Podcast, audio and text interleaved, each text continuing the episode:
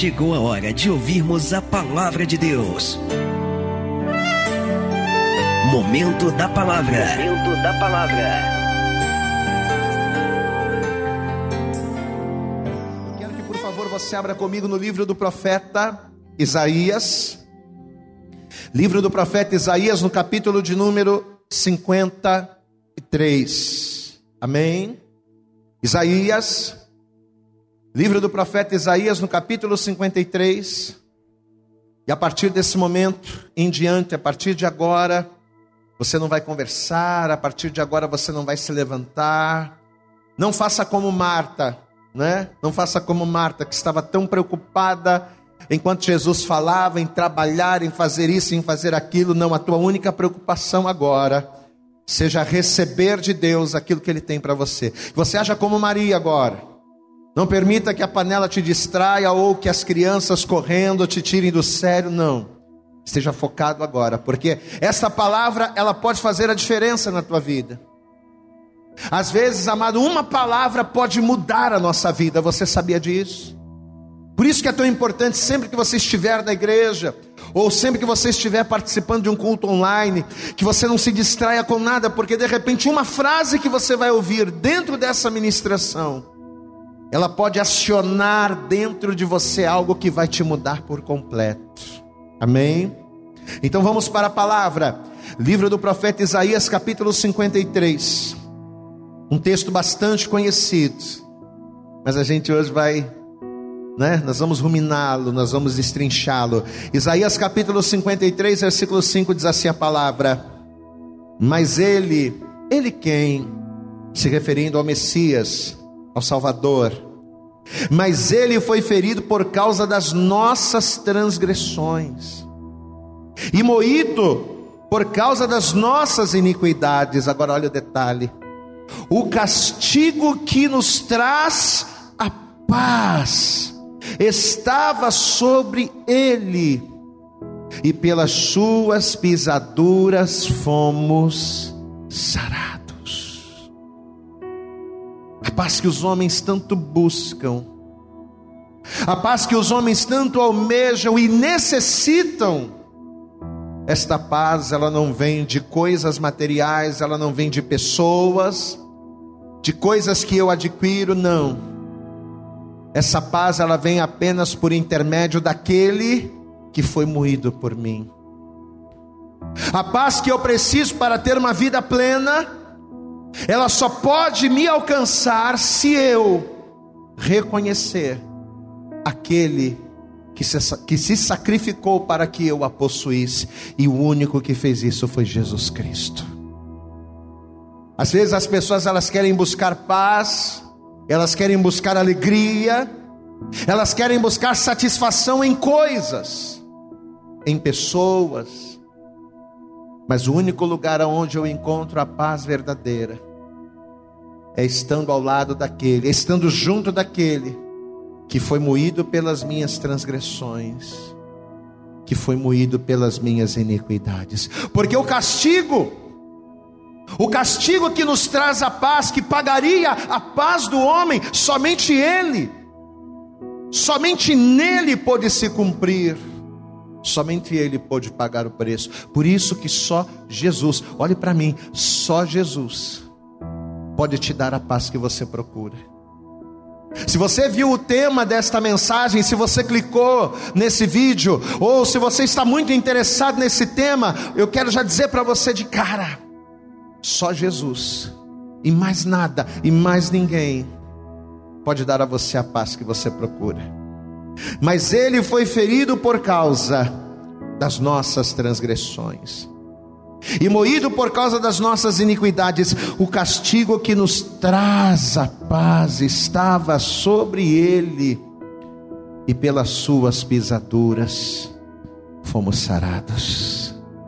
Através da paz do Senhor que excede todo entendimento, através da paz que Jesus nos dá, não como o mundo a dá, mas como Jesus dá, através desta paz. Eu profetizo que você vai ser curado nesta hora, você vai ser sarado das feridas do corpo e das feridas da alma, das feridas da carne e das feridas do coração. Eu profetizo a tua cura por intermédio desta paz. Feche os teus olhos. Senhor nosso Deus e Senhor nosso Pai. Ó Deus, nesse momento em que nós adoramos, em que nós louvamos glorificamos o Teu nome, agora estamos aqui, Senhor, prontos para ouvirmos a Tua palavra e a importância de nós ouvirmos é porque a Tua palavra nos ensina o que fazer. A tua palavra nos ensina como proceder, nos ensina o caminho que precisamos andar, para que venhamos, ó Deus, receber a plenitude daquilo que o Senhor tem para nós. Essa pessoa que está nos vendo, essa pessoa que está nos ouvindo, ela precisa da paz, Senhor. Então fala com ele, fala com ela agora. Ministra o coração dessa pessoa, a fim de que ela, ao ouvir a tua palavra, ao entendê-la e acima de tudo, ao praticá-la, que ela venha na obediência a esta palavra ser alcançada por esta paz que excede todo o entender. Em nome de Jesus, Senhor, prepara os nossos ouvidos para ouvir, os nossos corações para te receber e a nossa mente para assimilarmos e para praticarmos, para vivermos tudo aquilo que vamos ouvir nesta hora. Se conosco, fala conosco. É o que nós te pedimos nesta hora com toda a nossa fé e desde já te agradecemos. No nome de Jesus, amém. E graças a Deus, amém. Você sabe que a razão pela qual Jesus Cristo, Filho de Deus, ele veio a este mundo, a razão que fez com que Jesus saísse da destra do Pai e viesse a esta terra se fazendo pecador por nós foi uma só. Jesus ele desceu de sua glória e ele veio a este mundo para libertar o homem, para quebrar o jugo no qual o homem iria colocar sobre ele mesmo. A Bíblia nos diz que por causa do pecado de um só homem, e este homem foi Adão, por causa da sua transgressão, da sua desobediência, todos os homens, toda a humanidade estava condenada pelo pecado. Desde o homem mais fiel até o pior de todos os pecadores, desde o homem mais simples até o mais cruel dos assassinos, todos os homens, por causa de Adão, estavam destinados a uma condenação. Só que a pena, a penalidade que o homem sofreria, que o homem cumpriria por essa condenação, não seria algo somente que iria acontecer depois do juízo. Aquilo que o homem iria receber como consequência do seu pecado não iria se cumprir somente na eternidade, não. Mas ainda em vida, o ser humano, o homem, iria sofrer na própria pele as consequências do seu pecado, as consequências da sua desobediência. Você sabe que existe um ditado popular que diz assim: aqui se faz e aqui se paga. Não sei se você já ouviu isso. Mas apesar de hoje esse ditado não ser mais tão verdadeiro, até antes do Senhor Jesus, de certa forma, esse ditado poderia ser aplicado. Porque quando Deus ele criou o homem, quando Deus ele pôs o homem ali no jardim do Éden, quando Deus soprou nas narinas do homem e fez do homem alma vivente, amados, o homem não tinha pecados. O homem, ao ser posto no jardim do Éden, não para ser dominado, mas para dominar, ele era pleno, ele não tinha pecados, o homem era puro, o homem era santo. E era justamente por causa desta característica que o homem tinha de ser santo, justamente por isso, ali no Éden, o homem a princípio ele tinha as mesmas características de Deus. Porque o homem ele foi formado à sua imagem e semelhança, ou seja, o homem não tinha doenças. O homem não envelhecia, o homem não morria, porque o salário do pecado é a morte, não havia pecado no jardim. Então o homem uma vez colocado no jardim do Éden, ali ele era pleno com o Senhor. Mas você conhece a história, Adão vai pecar contra Deus. Adão ele vai desobedecer algo, uma ordem direta. Porque Eva vai comer do fruto, mas Eva não recebeu a mensagem direta da parte de Deus. Mas Adão sim. Deus falou com Adão, Deus liberou uma palavra sobre ele. Adão, você está vendo aqui, ó, de todas as árvores do jardim você vai comer livremente. Mas desta aqui, ó, Esta aqui, a árvore da ciência do bem e do mal, você não pode comer, porque no dia em que dela comeres, certamente morrerás. O homem ele era pleno antes do pecado, mas o pecado vai fazer com que o homem perdesse a plenitude que de Deus ele recebeu. O homem pecou, Deus perdoou o pecado de Adão? Claro que perdoou. Deus perdoou o pecado. Mas apesar de ter havido perdão da parte de Deus, a consequência do pecado não foi retirada. Meu amado, entenda uma coisa: por maior que sejam os teus pecados, por maiores que sejam as tuas falhas ou as tuas transgressões, se você quebrantar o teu coração para Deus, Deus ele vai perdoar. Mas muitas das coisas que fazemos, muitos dos pecados que cometemos, eles trazem consequências. E apesar de Deus em amor perdoar, pecar e não se esquecer mais deles, muitas das vezes a gente sofre pelas consequências que eles nos trazem. Deus perdoou o pecado, Deus perdoou a transgressão, mas apesar de ter havido perdão, a consequência do pecado não foi retirada, e tanto não foi que o homem, que antes tinha tudo, que era senhor, que era dominador de todas as coisas, esse homem agora precisaria ralar. Esse homem agora precisaria trabalhar para conquistar as coisas. O homem que antes não tinha preocupação com nada, porque tudo estava preparado por Deus agora por causa do pecado. Ele iria ter que se preocupar. O homem que antes do pecado era imune às enfermidades, imune às doenças, agora, além dele estar sujeito a essas doenças, ele também estava sujeito à morte. Então, olha que coisa. Por causa do pecado que o homem cometeu contra Deus nesta terra, aqui mesmo, nesta mesma terra onde o homem pecou, o homem agora estaria pagando, né? Ele iria, iria pagar no seu corpo, ele iria pagar através das preocupações, dos males que lhe assolariam. E o diabo, por sua vez, ele se alegrou muito com isso. Amado, no momento em que o homem desobedeceu, no momento em que o homem caiu, o diabo ele se alegrou muito, porque ele sabia a mancha que o pecado iria trazer na vida do homem. Só que Deus estava vendo tudo. Você pode dar glória a Deus aí, meu irmão. Deus estava vendo tudo que estava acontecendo. E justamente para tirar do diabo a vantagem que ele pensava ter sobre o homem por causa do pecado, justamente para tirar do rosto do diabo aquele sorriso pela queda do homem, Deus ele vai começar a revelar aos seus profetas a vinda de um Messias, a vinda de um Salvador. Um Salvador que foi preparado antes da fundação do mundo, mas que ainda seria manifesto Deus agora estava começando aos poucos a levantar profetas, a levantar homens de Deus para trazerem revelações acerca desse Messias, acerca desse Salvador.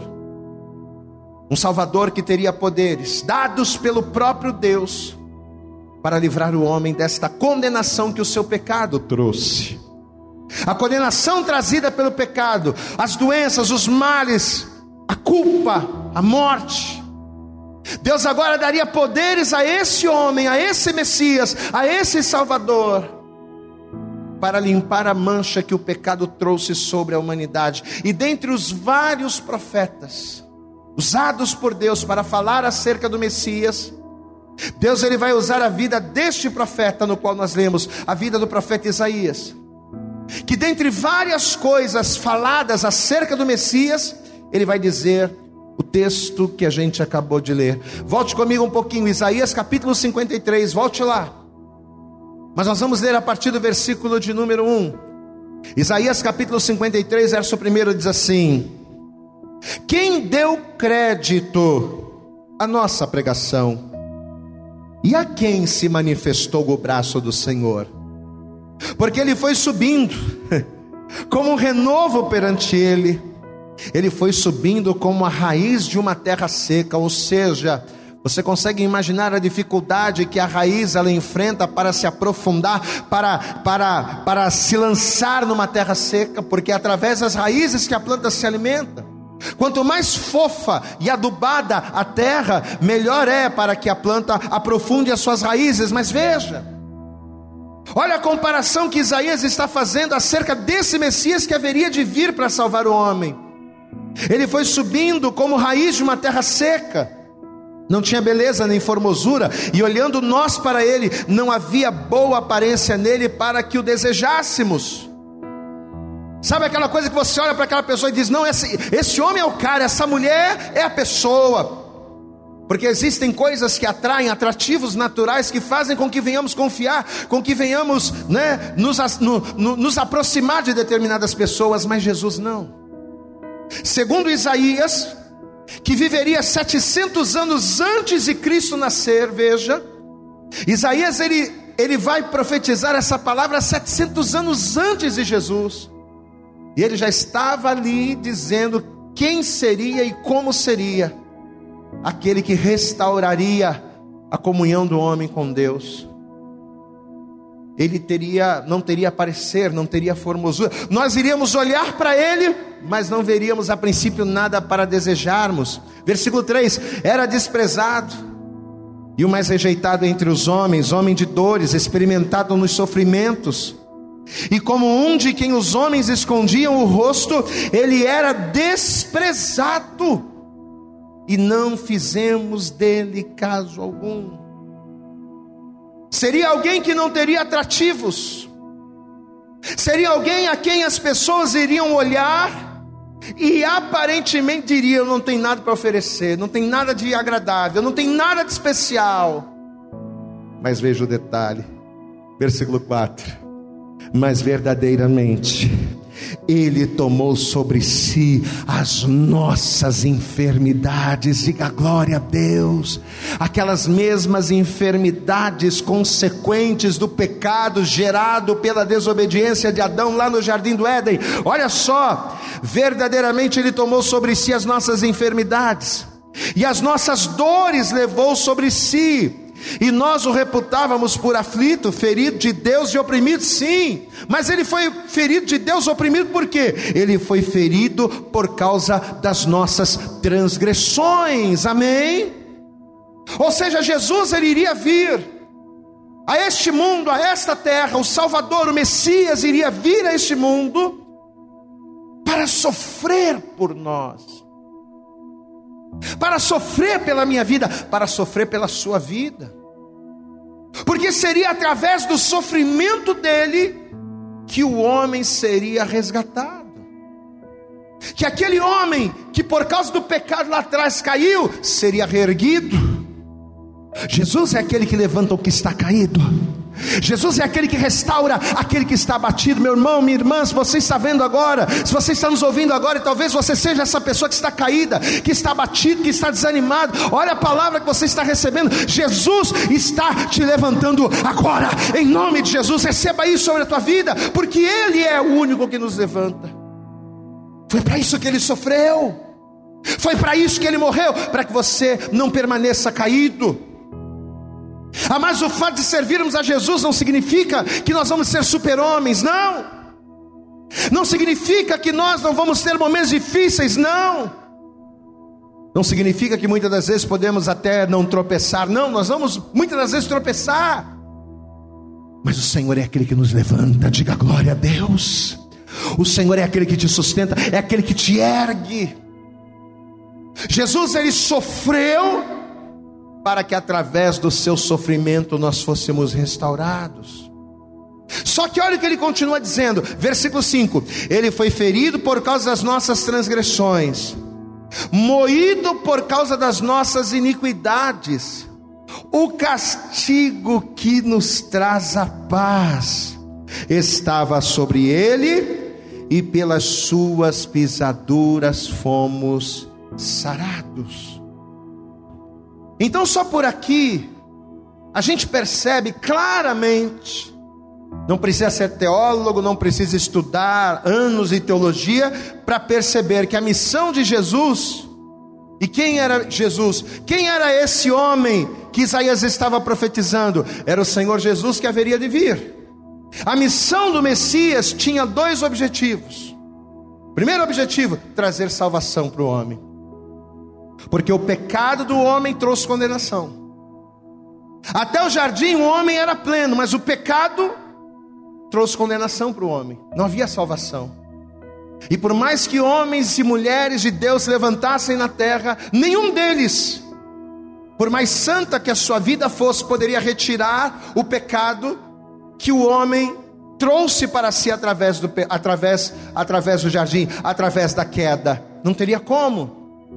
O valor a ser pago seria caro demais para que o homem pudesse pagar. Sangue de homem algum poderia ser, seria suficiente para pagar o preço que o pecado exigia. Então tinha que ser Jesus. Primeiro objetivo, Jesus ele veio para trazer salvação à humanidade. E a segunda razão da sua vinda, Jesus ele veio para curar o homem das consequências do pecado. Então, além de trazer salvação, preste atenção.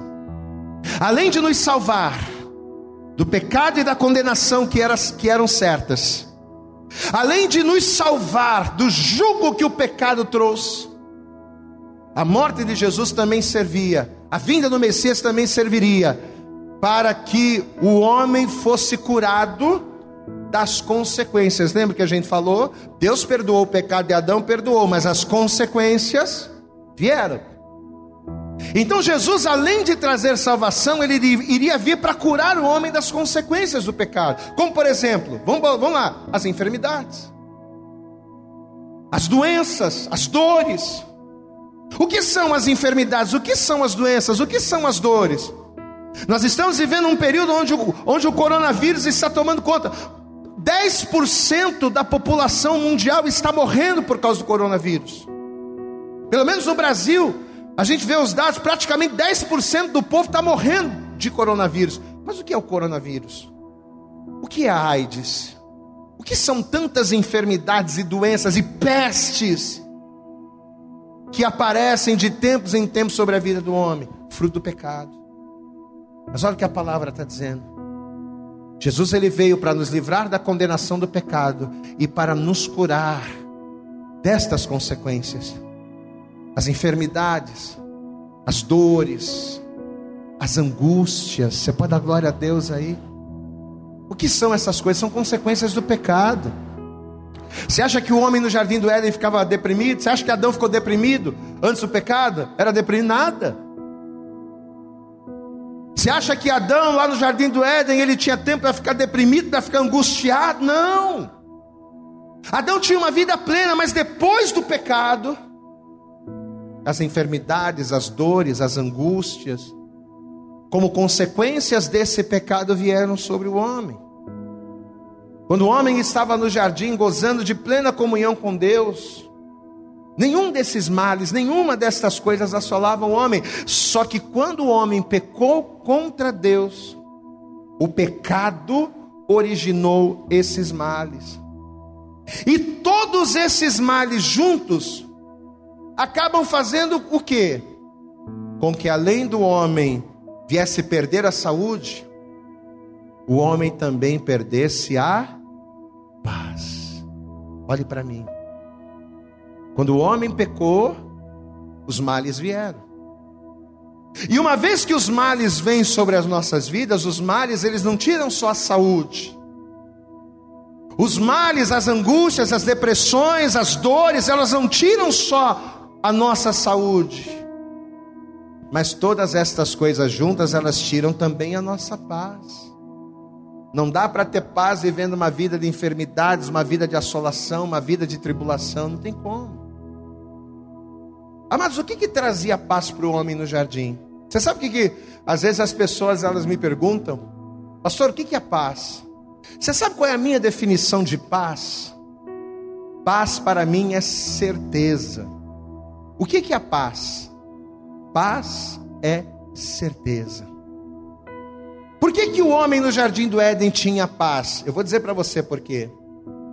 Porque ele tinha certeza de que todas as necessidades que ele pudesse ter, o Senhor supriria. Glória a Deus.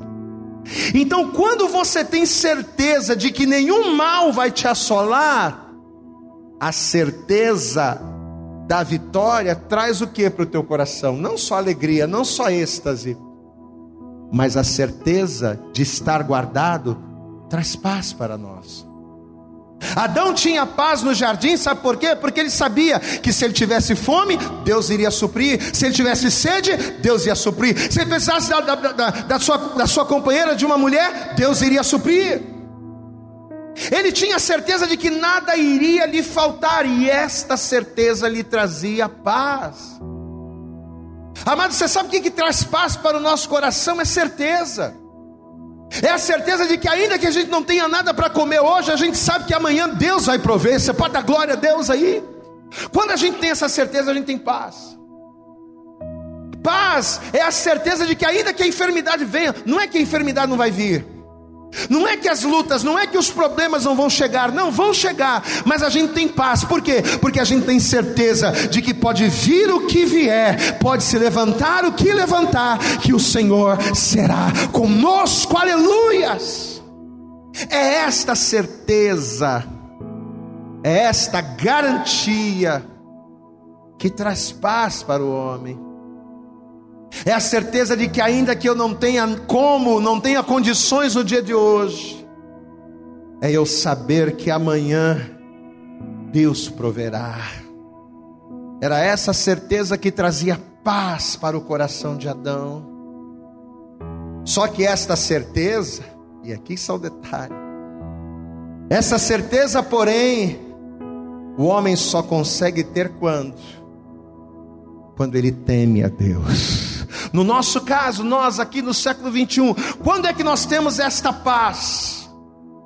Quando é que nós temos esta certeza, esta garantia de que nada pode nos desestabilizar quando a gente tem Jesus? Porque o castigo, segundo Isaías, que nos traz esta paz, o castigo que traz ao homem a certeza da garantia de Deus, o castigo que traz essa paz só estava sobre Jesus. Então, olha como é séria essa questão da pessoa entregar-se para Jesus. Olha como é sério, olha como a pessoa não pode só servir a Deus, ela tem que servir Jesus. Pastor, por que eu preciso entregar minha vida para Jesus? Eu não posso ser fiel só a Deus, eu não posso buscar só a Deus, por que, eu tenho que buscar Jesus? É muito simples, você tem que buscar Jesus, sabe por quê? Porque o castigo que traz para mim, que traz para você a paz que excede o entendimento, estava sobre Jesus. E só recebe a paz que Jesus conquistou através da cruz quem o reconhece, quem se entrega para Ele. Como é que vive o homem sem Jesus? O homem sem Jesus, ele vive em pecado, não é? O homem sem Jesus, ele vive no pecado e na prática do pecado. E qual é o salário do pecado? Hã? Paulo disse lá em Romanos, né? O salário do pecado é a morte. O pecado traz o que sobre nós? Além da morte? Incertezas, inseguranças, medo, né? Enquanto Jesus traz paz, e a paz significa ter certeza, o pecado é o contrário, o pecado ele traz incertezas. O pecado ele traz inseguranças. O pecado traz medo. E todas estas coisas juntas, insegurança, medo, incerteza, todas estas coisas juntas na vida de uma pessoa, a impede de descansar, porque a palavra paz significa também descanso. Olha como é que a palavra vai nos pegando. Paz é certeza. Quando eu tenho certeza, eu descanso, né? Paz é certeza, paz é descanso. Mas eu só tenho paz, eu só tenho certeza. Eu só tenho descanso quando? Quando eu estou em Jesus quando eu ando com Jesus. Uma pessoa que vive na prática no pecado, uma pessoa que vive sem Deus, vive uma vida de incertezas, de indefinições. Ela está aqui hoje, não sabe se vai estar, se vai estar ali amanhã. Ela está comendo hoje, ela está tá bem hoje, mas não sabe se vai estar tá bem amanhã, e a pessoa fica preocupada, e a pessoa fica nervosa, a pessoa fica neurótica, e aí a pessoa começa a ficar deprimida, a autoestima começa a baixar, a pessoa começa a ficar desesperada. Tudo isso são características que tiram a nossa paz. E isso mostra o que? Que a pessoa está sem Jesus.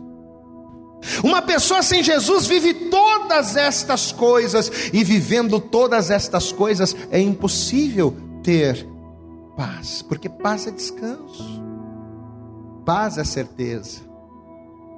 Meu irmão, talvez você está assistindo esse culto, talvez você está ouvindo essa ministração hoje, e pelo fato de você já ter batido em tantas portas, e não ter encontrado solução em nenhuma delas, pelo fato de você já ter tentado tanto, de você já ter feito tanta coisa e não ter conseguido nada, talvez, você está precisando de paz.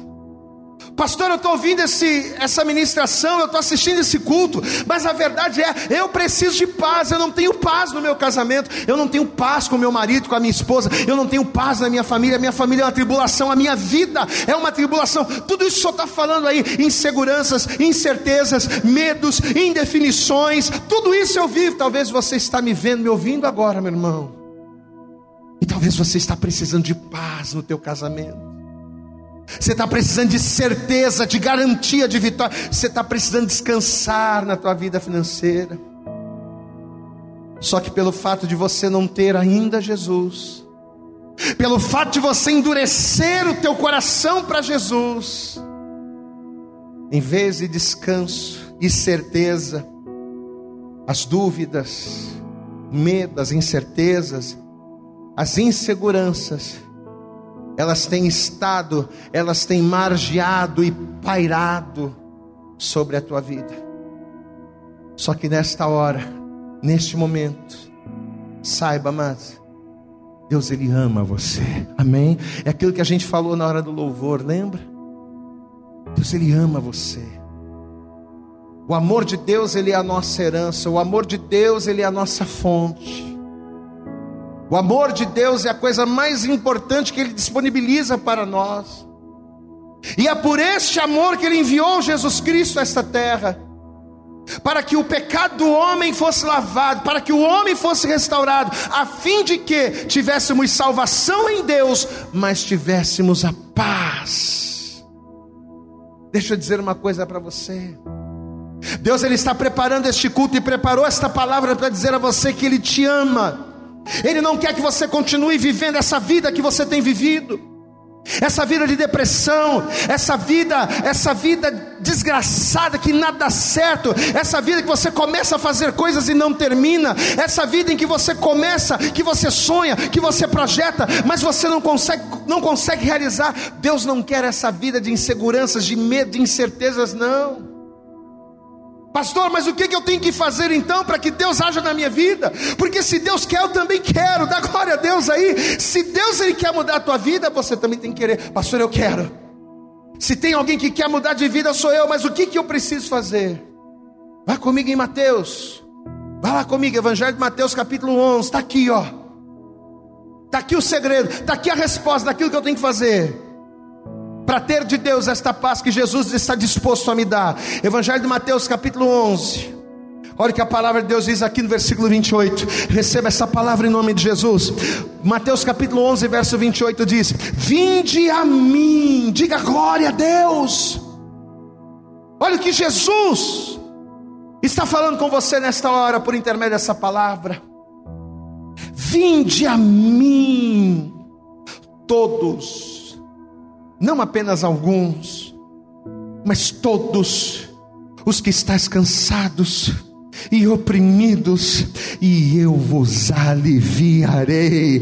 Tomai sobre vós o meu jugo, e aprendei de mim que sou manso e humilde de coração, e encontrareis o que? Descanso. A palavra descanso é o significado de paz, e encontrareis descanso, e encontrareis paz para as vossas almas, porque o meu jugo é suave e o meu fardo é leve. Diga glória a Deus. Aleluia. Olha o que Jesus está dizendo aqui. Se você vier para mim, se você entregar o teu coração para mim, a tua vida para mim, as tuas ansiedades para mim, se você entregar a tua vida para mim, oh meu irmão, minha irmã, meu filho, não é? Porque Jesus está falando, oh meu filho, se você entregar a tua vida para mim, eu, eu vou aliviar essa carga. E por que Jesus vai aliviar? Por que, que Maria não pode aliviar? Por que, que São Jorge, por que, que Santo Antônio não pode aliviar? Por que, que Oxóssi, por que, que Obaloé, por que, que entidades e santos e padroeiros não podem fazer? Por que, que só Jesus pode fazer? Porque só Ele pagou o preço. O castigo que nos traz esta paz que Jesus está oferecendo aqui, o castigo que traz o descanso que Jesus está oferecendo aqui, o preço a ser pago pela paz que Jesus está nos oferecendo foi somente sobre ele, foi somente ele quem pagou. Por isso que religião não pode salvar. Por isso que religião não pode dar a você aquilo que você necessita, só Jesus pode. Vinde a mim todos vós que estáis cansados sobrecarregados, oprimidos pelo diabo por causa do pecado. Vem para mim, e eu vou trazer alívio para você. Tomai sobre vós o meu jugo e aprendei de mim, que sou manso e humilde de coração, e encontrareis descanso, encontrarei paz. Olha aí, ó. Olha aí o mapa do tesouro para a gente encontrar paz. Olha aí, ó. Não existe outra saída, meu irmão. Não existe outra forma de nós encontrarmos paz, não existe outro lugar de descanso a não ser nos braços de Jesus, a não ser no Senhor. O castigo que nos traz a paz estava sobre ele. É o texto que a gente leu em Isaías. Somente Jesus. Escute isso, abra os teus ouvidos e abra também o teu entendimento. Somente Jesus é quem pode dar para você a verdadeira paz. Somente Jesus, homem, mulher, dinheiro, sonhos, nada disso pode dar a você a verdadeira paz. A paz que vem de Deus, não, só Jesus. A paz gerada pelo Espírito como característica do fruto, porque a paz também é um fruto do Espírito. Essa paz que vem através dos frutos do Espírito, só Jesus pode dar. Aquela paz que é sério entendimento, não é? É aquela paz que a gente tem mesmo com, a, com, com, com, o vento soprando e a onda jogando o barco de um lado para o outro. Os discípulos desesperados no barco. Jesus estava ali tranquilinho. Jesus estava dormindo no meio da tempestade. Jesus estava em paz. Você entende isso? É a paz que vem de, a paz que vem de Deus, amado. É uma paz que não depende de circunstâncias para existir. Efésios capítulo 2, eu quero que você abra aí, vamos lá. Carta aos Efésios, no capítulo de número 2. Olha o que diz aqui, Efésios capítulo 2, versículo 13, diz assim: Mas agora em Cristo Jesus, não é em outro, é em Cristo. Messias profetizado por Isaías. Mas agora, em Cristo Jesus, vós, que antes estáveis longe, pelo sangue de Jesus, agora chegastes perto. Glória a Deus, amado. Nós estávamos longe pelo pecado de Adão. O pecado de Adão nos levou para onde? Para muito longe de Deus, para muito longe de Jesus. Por isso, as dores, os males, as enfermidades, as, as inseguranças, os medos. Por quê? Porque estávamos longe. Mas olha aqui, olha o que Paulo está dizendo. Mas agora em Cristo, vós que antes estavais longe, já pelo sangue de Cristo chegastes perto. Agora olha o detalhe: porque Ele, Cristo, é a nossa paz, o qual de ambos os povos fez um, e derrubando a parede de separação que estava no meio, na sua carne, desfez a inimizade, isto é, a lei dos mandamentos que consistia em ordenanças para criar em si mesmo, para criar nele, dos dois, um novo homem, fazendo a paz. Agora olha o detalhe do verso 16: e pela cruz, pela sua crucificação, pela sua morte, pela cruz, reconciliar ambos com Deus em um corpo, matando com ela as inimizades. Então, quando o homem não tem Cristo, presta atenção, guarde, aprenda, aprenda isso. Quando a pessoa não tem Cristo, segundo a palavra, por causa do pecado, essa pessoa que não tem Cristo, ela se faz inimiga de Deus. Por mais que a pessoa diga assim, não, pastor, eu creio que Deus existe, eu respeito Deus, mas não adianta. Por mais que ela diga com os lábios que ela respeita a Deus, mas uma vez que a pessoa não tem Jesus, uma vez que a pessoa não tem Cristo, o fato dela não ter Jesus a faz inimiga de Deus. Agora pensa comigo, você é uma pessoa inteligente, raciocina. Ora, se sem Cristo eu sou inimigo de Deus, e se Deus, se Jesus é a minha paz, afastado de Jesus, afastado de Deus, eu também estou afastado da paz, gente. Então a pessoa que procura paz sem ter Jesus, vai ser uma procura que nunca vai ter fim, vai ser uma procura frustrada, porque Jesus é a paz, Deus é a paz. Deus ele me dá a paz por Jesus. Se eu estou afastado de Jesus, eu estou afastado da paz. Aquela paz que eu preciso para descansar, sabe? Aquela paz que eu preciso para ter certeza, para estar garantido, para estar protegido, guardado, essa paz eu jamais terei, sendo inimigo de Deus, afastado de Jesus. Eu posso até ter momentos de alegria. A pessoa sem Deus, ela tem momentos de alegria? Tem, pastor. Tem, tem sim, claro que tem. Uma pessoa sem Deus, ela até tem momentos de alegria, mas ela nunca terá a verdadeira paz. Uma pessoa sem Deus, se ela comprar um carro novo, ela vai pular de alegria, vai parecer até que vai parecer até que ela é feliz, que ela tem paz. Uma pessoa sem Deus, ela tem que comprar muitas coisas para que através das coisas que ela compra, ela possa se satisfazer. É a compulsão, não é? Tem pessoas que não são felizes, que não são realizadas, mas tentam substituir aquilo que não tem por uma compulsão, seja de comida, seja de coisas, pois é. Então a pessoa sem Deus, ela até tem momentos de felicidade, mas ela nunca vai ter paz, porque a paz verdadeira de Deus é por Jesus Cristo. E longe de Deus, longe de Cristo, eu estou longe da paz. E sem paz, o que acontece quando a pessoa não tem paz? Ela não descansa. Sem paz, sem a paz de Deus, eu não descansarei porque a palavra paz quer dizer descanso. Sem a paz de Deus, eu não vou ter certeza, convicção da proteção de que sou guardado pelo Senhor. Eu nunca vou conseguir descansar sem Deus. Você sabe que numa certa feita, diz a palavra que quando Jesus estava preparando os discípulos para fazerem o mesmo trabalho que ele fazia, porque Jesus a intenção de Jesus em trazer os discípulos era prepará-los para o campo, era prepará-los para mandá-los para a seara. Então, justamente nessa intenção, Jesus agora vai ministrá-los. E nessa ministração, olha o que Jesus vai dizer. Eu quero que você abra comigo. Evangelho de Mateus. Vamos ver aqui.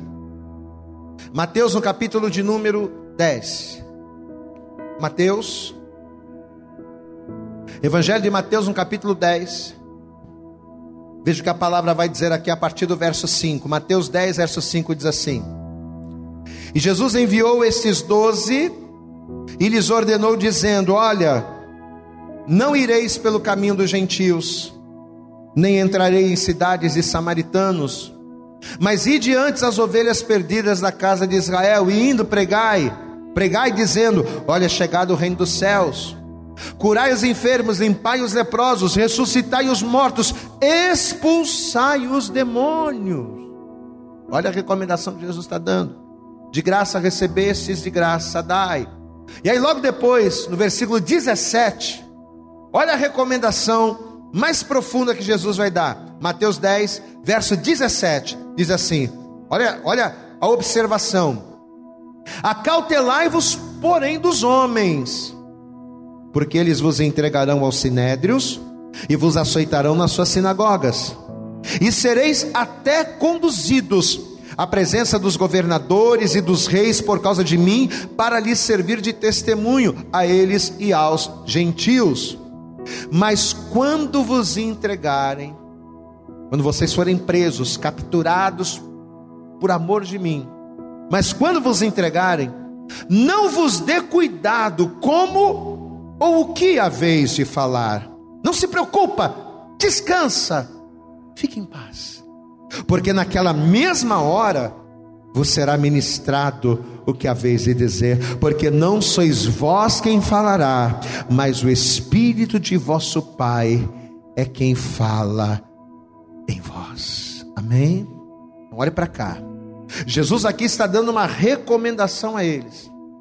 É como se, em outras palavras, Jesus estivesse dizendo assim: olha, essas coisas vão acontecer. Não pensa vocês que vocês vão pregar a palavra, que vocês vão curar os enfermos, que vocês vão fazer milagre e todo mundo vai adorar. Não.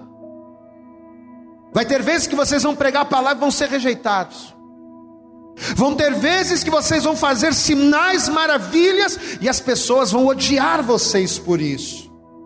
Não pensa você que vai ser um mar de rosa, não. Vão haver momentos em que vocês vão estar falando da minha palavra, em que vocês vão estar operando sinais, vocês vão estar fazendo coisas tremendas e as pessoas vão mandar prender vocês. As pessoas vão bater em vocês. Mas deixa eu dizer uma coisa, olha para cá, deixa eu dizer uma coisa. Quando isso acontecer, quando eles pegarem você, quando eles aprisionarem vocês, não se desesperem. Glória a Deus. No momento da tribulação, no momento em que o bicho pegar, não se desespera, descansa, fica em paz, porque naquela mesma hora, vocês vão receber do céu a direção do que fazer, porque não sereis vós quem falará, mas o Espírito de Deus é que falará por vós, amém? Olha a ordem que Jesus deu, presta atenção. Isso aqui é uma recomendação que ele está dando aos discípulos. Amém. Passaram-se, passou-se o tempo. E mesmo Paulo e Silas não estando aqui, porque Paulo vai ser um dos últimos a ter um encontro com Jesus, os apóstolos, vai ser o último, na verdade. Ele não estava aqui presente, mas por eles crerem em Jesus, eles estavam fazendo a obra, de, a obra do Senhor. Jesus ele disse, né? Curai os enfermos, expulsai os demônios, e Paulo, como apóstolo, mesmo não estando presente aqui quando Jesus falou, mas ele, como apóstolo, ele vai fazer isso. Conta-nos a palavra que eles vão fazer uma viagem missionária. E quando eles chegam em um determinado lugar, uma jovem que tinha um espírito de adivinhação vai vir ao encontro deles. E todas as vezes que eles passavam para o templo, indo para a oração, a jovem falava a mesma coisa, mas tinha um demônio nela. E Paulo havia identificado. Até que um dia, quando ela abriu a boca para falar, ah, esses homens que estão aqui são homens de Deus. Paulo virou-se para ela e disse: Em nome de Jesus, sai dela. E na mesma hora a moça foi liberta. Aquele espírito de maligno que fazia com que ela adivinhasse as coisas vai sair. Ela vai ser completamente liberta. Só que os homens daquela cidade, os magistrados, as pessoas de autoridade, lucravam com aquele, entre aspas, dom que ela tinha. E quando eles perceberam que a moça não tinha mais nada, não adivinhava mais nada, eles não gostaram daquilo. O que, é que eles resolveram fazer? Exatamente aquilo que Jesus lá atrás havia dito que iria acontecer.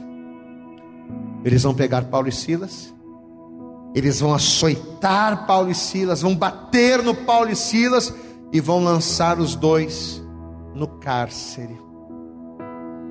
É complicado, né? Você apanhar por ter feito uma coisa errada é doloroso, mas é compreensível, né? Você passar por uma situação adversa, sendo que você é merecedor daquilo, é complicado, mas a gente entende. Agora, você apanhar sem merecer, você padecer por fazer o bem é muito difícil. Exatamente assim que Paulo e Silas vão estar. Só que no Salmo 23, quero abrir um parênteses aqui. O salmista Davi ele vai dizer uma coisa tremenda, né? O que, que o salmista Davi, um salmo tão conhecido da palavra? Salmo, deixa eu abrir lá, vai. Salmo de número 23. Não ia abrir, não, mas vamos lá. Nada melhor do que a gente ver a palavra. Salmo de número 23. Olha o que a palavra vai dizer aqui, vamos ler. Salmo 23, versículo 1 diz assim: Preste atenção. O Senhor é o meu pastor e nada me faltará. Certeza. Você pode dar uma glória a Deus aí? Olha a certeza. O Senhor é o meu pastor, nada me faltará. Deitar-me faz em verdes pastos. Ele me faz deitar em verdes pastos. Guia-me mansamente a águas tranquilas. Refrigera a minha alma. Guia-me pelas veredas da justiça por amor de seu nome. Ainda que eu andasse pelo vale da sombra da morte, não temeria mal algum. Por quê? Porque tu estás comigo. Olha que coisa tremenda, amado. O Senhor é aquele que me guia, o Senhor é o meu pastor, nada me faltará, ou seja, certeza. Lembra da paz? Não é a paz? A gente está pregando sobre ela. O que é paz? É certeza. É certeza de que, ainda que eu precise de alguma coisa como ovelha, o Senhor, sendo meu pastor, não vai deixar faltar nada. É isso que Davi está dizendo aqui. Ele me faz deitar em verdes passos, Ele me guia às águas tranquilas, Ele é aquele que refrigera a minha alma. A coisa está acontecendo, o bicho está pegando, mas na hora do aperto o Senhor vai lá e descalma, e eu relaxo, Ele traz o refrigério. Então Davi está declarando aqui que ainda que ele estivesse numa situação difícil, ele estava seguro de que o Senhor seria o seu socorro. Ele tinha esta certeza, e justamente por causa desta segurança, por causa dessa certeza, ele ainda afirma: ainda que eu estivesse no vale da sombra da morte, que aos olhos humanos seria o pior lugar. O salário do pecado não é a morte? Ainda que eu estivesse no vale da sombra da morte, ele estaria descansado. Sabe por quê? Ele estaria em paz. Sabe por quê? Porque ele tinha certeza de que o Senhor estava com ele. Glória a Deus. Amados, o Paulo e o Silas, eles estavam nesse vale aqui por obedecerem a Deus. Os magistrados querendo pegar eles, querendo matar, bater, fizeram tudo com eles. Só que o que, que Jesus disse lá para os discípulos? O que, que Jesus disse lá em Mateus 10? Quando vos entregarem, não dê cuidado de como a vez e fala, não se preocupa, descansa, fica em paz. Porque naquela mesma hora vos será ministrado o que a vez de fazer. Sabe o que, que Deus falou para o Paulo e Silas fazer no momento do aperto? Vocês não vão brigar, vocês não vão discutir, vocês não vão murmurar, vocês não vão quebrar, vocês vão cantar. Começa a cantar, começa a louvar. Amado, apesar deles estarem com o corpo cheios de hematomas, todos doloridos e machucados, presos e incomunicáveis, a paz que aqueles homens sentiram era tão grande a paz, a certeza que eles tinham era tão grande que eles vão descansar em Deus cantando. Vão começar a louvar dentro da cadeia. Você conhece a história? Vamos lá para a gente finalizar. Atos 16. Oh glórias. Atos dos Apóstolos. Capítulo de número 16. Está aqui, ó. Atos capítulo 16 Versículo de número 25 diz assim a palavra: E a multidão se levantou unida contra eles. E os magistrados, rasgando-lhes as vestes, mandaram açoitá-los com varas. E havendo-lhes dado muitos açoites, os lançaram na prisão, mandando ao carcereiro que os guardasse com segurança, o qual, tendo recebido tal ordem, os lançou no cárcere interior e lhes segurou os pés, os pés no tronco. E perto da meia-noite, Paulo e Silas oravam e cantavam hinos a Deus e os outros presos escutar. Amado, só consegue cantar, louvar depois de apanhar quem tem, quem, quem tem a paz de Deus. Só consegue louvar, adorar, glorificar a Deus depois de apanhar, depois de sofrer, quem tem a paz do Senhor, quem está descansando nele, porque quem não tem essa paz não consegue. Você pode ter dinheiro, você pode ter uma cobertura, você pode ter casa, você pode ter influência, você pode ter sucesso, você pode ter o que for, mas se você não tiver Jesus no momento da adversidade, você não vai conseguir isso aqui. Olha a paz que esses homens estão tendo. Perto da meia-noite, Paulo e Silas oravam e cantavam hinos a Deus, e os outros presos escutavam, e de repente sobreveio um tão grande terremoto que os alicerces do cárcere se moveram, e logo se abriram todas as portas, e foram soltas as prisões de todos. Diga glória a Deus, amado. A cadeia foi quebrada, o jugo foi despedaçado, as portas que prendiam foram abertas, e eles foram livres. Livres por quê? Porque eles estavam na paz de Deus, porque eles tinham Jesus. Meu irmão, talvez você está aí hoje ouvindo, vendo essa palavra, e pelo fato de você ainda não ter Jesus, ou pelo fato de você servir a Jesus, mas da maneira errada, talvez você tenha vivido uma prisão. Eu estou preso às dores, às enfermidades, às incertezas, às inseguranças. Eu estou vivendo uma, talvez você está vivendo uma prisão de medo, uma prisão de enfermidades, uma, uma prisão de dúvidas. Só que olha o que a palavra está dizendo, amados.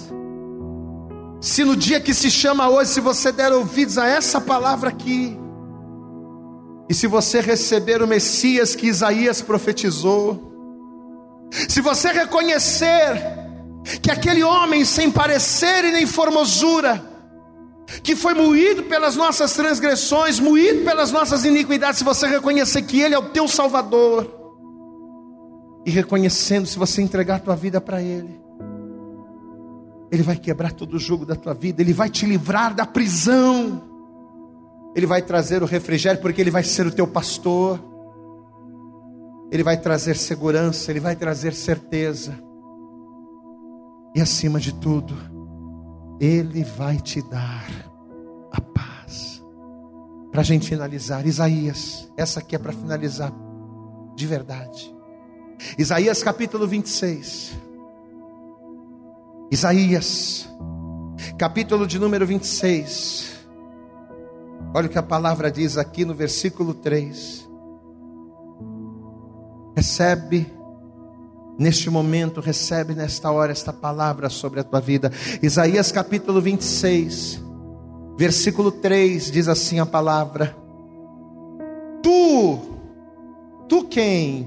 Senhor Deus, tu conservarás em paz aquele cuja mente está firme em ti, porque ele confia em ti. Confiai no Senhor perpetuamente, porque o Senhor Deus é uma rocha eterna. Se nesta hora você confiar no Senhor, como Paulo e Silas confiaram no momento da dificuldade, se nesta hora você confiar no Senhor, como Davi Confiava a tal ponto de dizer que ele era o seu pastor e nada lhe faltaria. Se nesta hora, se você confiar no Senhor, entregar a tua vida para Ele, se você confiar no Senhor e se aproximar dEle, Ele vai curar as tuas dores, Ele vai curar das tuas as tuas incertezas, as tuas inseguranças, os teus medos, e acima de tudo, Ele vai trazer sobre você a verdadeira paz. A paz que vem do céu, a paz que vem de Deus. Pastor, eu quero essa paz. Não, eu preciso desta paz. Se você que me vê, se você que me ouve, reconhece que precisa desta paz, mas nunca a procurou em Jesus. Pastor, eu, eu preciso desta paz, mas eu nunca procurei em Jesus, nunca entreguei minha vida para Jesus porque eu achava que não precisava. Mas agora, ouvindo essa palavra, eu reconheço. Agora, ouvindo esta palavra, eu compreendo por que, que eu preciso de Jesus. E ao compreender, reconhecendo que a paz que eu preciso vem dele, eu quero Jesus. Então, se você nunca entregou a tua vida para Jesus numa igreja evangélica, mas você quer fazer isso agora, porque você reconhece que ao fazer isso, você está dando o primeiro passo para ter a verdadeira paz. Se você quer Jesus, então você vai colocar a tua mão sobre o teu coração e eu vou orar por você. O meu segundo convite é para você que um dia se afastou. Pastor, um dia eu recebi Jesus. Um dia eu entreguei minha vida para Jesus, mas os problemas, as dificuldades, a minha falta de maturidade, a minha falta de conhecimento, acabou fazendo com que nos momentos difíceis eu me afastasse do caminho, nos momentos de tribulação, nas tentações, eu me afastasse de Jesus. Talvez eu estou falando com você agora, meu irmão, e sabe por que você não tem paz? Porque você está desviado, está afastado do caminho. Mas Deus está vindo com essa palavra, te dando um choque de realidade para fazer você entender que a paz que você precisa, somente nele você vai encontrar. Pastor, eu reconheço isso. Se você está afastado, desviado ou desviada, reconhece isso e quer voltar para Jesus, eu vou orar por você agora. Você que está afastado e quer voltar, você que nunca entregou a tua vida para Jesus e quer entregar agora, então aí onde você está, coloque a tua mão sobre o teu coração. Se você está me vendo ou se você está me ouvindo em um lugar onde você não pode fazer isso, pastor, eu estou dirigindo um carro, eu estou ouvindo pelo podcast. Pastor, eu estou aqui vendo, mas estou num, num, ônibus, eu estou numa, numa lotação, estou num trem, não posso fazer isso. Feche os teus olhos discretamente em espírito. Faça esta oração comigo, dizendo assim: Senhor meu Deus, e Senhor meu Pai, nesta hora, eu ouvi a tua voz, a tua palavra, e eu compreendi, Senhor, que a paz que eu preciso para viver plenamente, a certeza e o descanso para minha alma, como refrigério que eu preciso ter, eu não vou encontrar em pessoas ou em coisas esta paz só existe em Jesus. E é por isso, ó Deus, por querer esta paz, por precisar desta paz, é que agora, neste momento, eu confesso e reconheço que Jesus Cristo é o meu único Senhor e o meu único Salvador. Toma, Jesus a partir de agora, a minha vida em tuas mãos, seja o meu pastor, a partir de agora, em nome de Jesus, que assim seja feito. Amém. Deixa eu orar por você agora. Você fez esta oração confessando, reconhecendo Jesus. Agora deixa eu orar por você, fecha os teus olhos. Senhor nosso Deus e Pai Todo-Poderoso. Pai querido, Deus amado, aí está este homem, esta mulher, este filho, esta filha, esta pessoa, que talvez está cansado, que talvez está cansada, de buscar pelas suas próprias forças conquistar coisas que aos seus olhos parecem inalcançáveis. Ah, Senhor, a vida sem Jesus é dura, é triste, é deprimente, porque o homem sem Deus, muitas das vezes, por mais que ele tente, ele nunca consegue chegar, por mais que ele se estique, ele nunca consegue alcançar. E sem Deus nos deprimimos. Por causa do pecado, sem Deus nos culpamos, sem Deus vivemos incertezas, sem Deus não temos a paz. Senhor, talvez esta pessoa que me vê agora, que me ouve agora, está nesta condição, mas olha a atitude que ela está tomando agora. Ó Deus, esta pessoa não está alheia ou indiferente a esta palavra, não, Senhor, essa pessoa está com a mão no coração agora, essa pessoa está te confessando, te recebendo como Senhor. Então, em nome de Jesus, que a partir de agora, que o Salmo 23 de Davi seja a partir de agora a oração desta pessoa, que a partir de agora o Senhor seja o pastor dele, o pastor dela que a partir de agora, Senhor, tu sejas o provedor desta pessoa. Que o Senhor, ó Deus, traga a certeza ao seu coração de que todas as coisas estão nas tuas mãos. Abençoa-os poderosamente, ser com cada um. E o mais importante de tudo, escreva o nome deles no livro da vida. É o que nós te pedimos nesta hora com toda a nossa fé e desde já te agradecemos no nome de Jesus, amém. E graças a Deus. Eu acredito que essa mensagem falou poderosamente com você. Mas se você acredita que ela pode ajudar também uma outra pessoa que você gosta, ama ou admira, mande para ela. Compartilhe o link ou convide essa pessoa para seguir o nosso podcast. E creia que fazendo isso, ainda que não seja você a ministrar, além de nos ajudar, você estará cumprindo o ID de Deus. Deus abençoe você e até o nosso próximo conteúdo.